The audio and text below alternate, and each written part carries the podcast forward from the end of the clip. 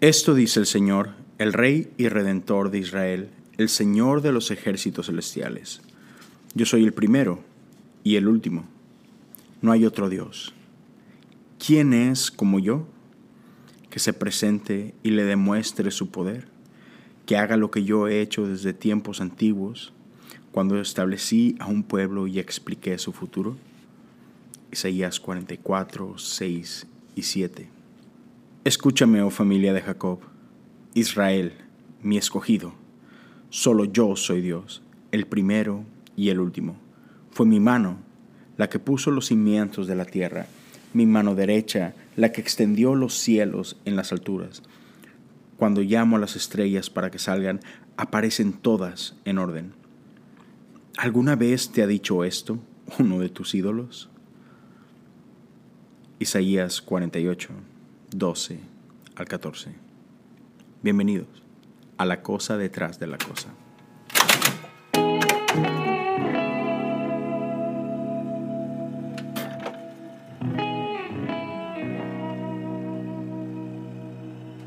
Sabes, cuando mi esposa era jovencita, de la nada empezó a padecer de algunos ataques psicóticos que trajeron bastantes complicaciones en su vida.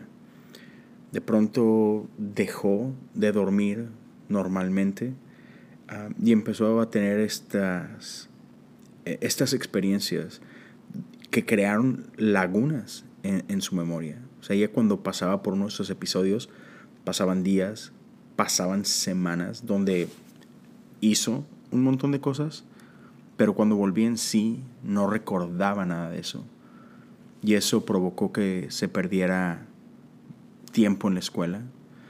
Eh, esto le pasó cuando estaba en la secundaria. Entonces sus papás la llevaron con, especialistas y, y, parte del pronóstico era su niña jamás tendrá una vida normal. Así que no se preocupen por escuela, yo les recomiendo sáquenla de la escuela y traten de darle la vida más cómoda que puedan. Por ahí quizás este, le puedan enseñar algo que hacer. Mi, mi suegro tenía en ese tiempo un negocio propio y le decían quizás pueden enseñarle algo y por ahí que, que, le ayude a usted, Señor. Y pues sí, traten de darle la vida más normal, pero sí, ella jamás podrá regresar a la escuela, jamás podrá estudiar. Gracias a Dios. Dios tenía una opinión diferente. No solo mi esposa regresó a estudiar y terminar su secundaria, ella estudió la prepa, estudió la carrera y tiene una maestría. sí, no todo es como creemos que puede llegar a ser. hay veces que nuestras circunstancias parecieran bastante oscuras pero confiamos en un Dios que tiene la última palabra. Me encanta cómo en el libro de Apocalipsis vemos a un Jesús que, parece como si estuviera hablándonos desde el final de los tiempos, con, con, toda la ventaja y la perspectiva que da el, el saber el final de la historia. Y es desde ese punto que Él nos da palabras de aliento, que a cada uno de nosotros, los que creemos en su nombre, nos deja saber que todo va a estar bien. Sabes, a, lo largo de nuestra vida podemos llegar a pasar por un montón de situaciones que se siente como si te dieran un golpe en la boca del estómago, que te sacan el aire, ah, que parece que te arrancan la vida del corazón. Pero en esos tiempos, cuando pareciera que es más fácil darnos por vencido, en esos momentos cuando parece que no hay más esperanza, escuchamos esta voz que nos dice, yo soy el alfa y el omega, yo soy el primero y el último, el principio y el fin. Piensa esto, Jesús está más allá del tiempo y del espacio, este, este humilde carpintero de Galilea, es mucho más de lo que parece. Y una vez más nos deja saber que todo va a estar bien.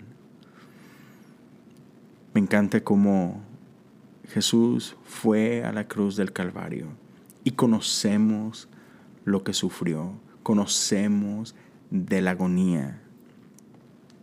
Sin embargo, la palabra de Dios dice que porque Él conocía el gozo puesto delante de Él, es que Él pudo sufrir todas estas cosas. Él, él conocía el final de la historia, Él veía más allá del sufrimiento de la cruz. Él podía ver más allá de ese tercer día. Él podía ver más allá y ver la tumba vacía. Colosenses 1, 15 al 20 dice esto. Cristo es la imagen visible del Dios invisible. Él ya existía antes de que las cosas fueran creadas y es supremo sobre toda la creación, porque por medio de Él Dios creó todo lo que existe en los lugares celestiales y en la tierra, hizo las cosas que podemos ver y las que no podemos ver, tales como tronos, reinos, gobernantes y autoridades del mundo invisible. Todo fue creado por medio de Él y para Él. Él ya existía antes de todas las cosas y mantiene unidad, perdón, y mantiene unida toda la creación. Cristo también es la cabeza de la iglesia, la cual es su cuerpo él es el principio, supremo sobre todos los que se levantan de los muertos, así que Él es el primero en todo. Pues a Dios, en toda su plenitud, le agradó vivir en Cristo, y por medio de Él, Dios reconcilió consigo todas las cosas, hizo la paz con todo lo que existe en el cielo y en la tierra, por medio de la sangre de Cristo en la cruz. Así que, amigos, amigas, cuando estés pasando por pruebas, cuando estés pasando por tiempos difíciles, solo recuerda, aquel que ya lo vio todo, te dice, confía en mí. Aquel que ya vio cómo termina la historia, te dice, yo estoy contigo. Yo soy el principio y el fin. No pierdas la esperanza. Sigue confiando, sigue creyendo. Aférrate aquel que dio su vida por ti. Aférrate a aquel que tiene control de todas las cosas.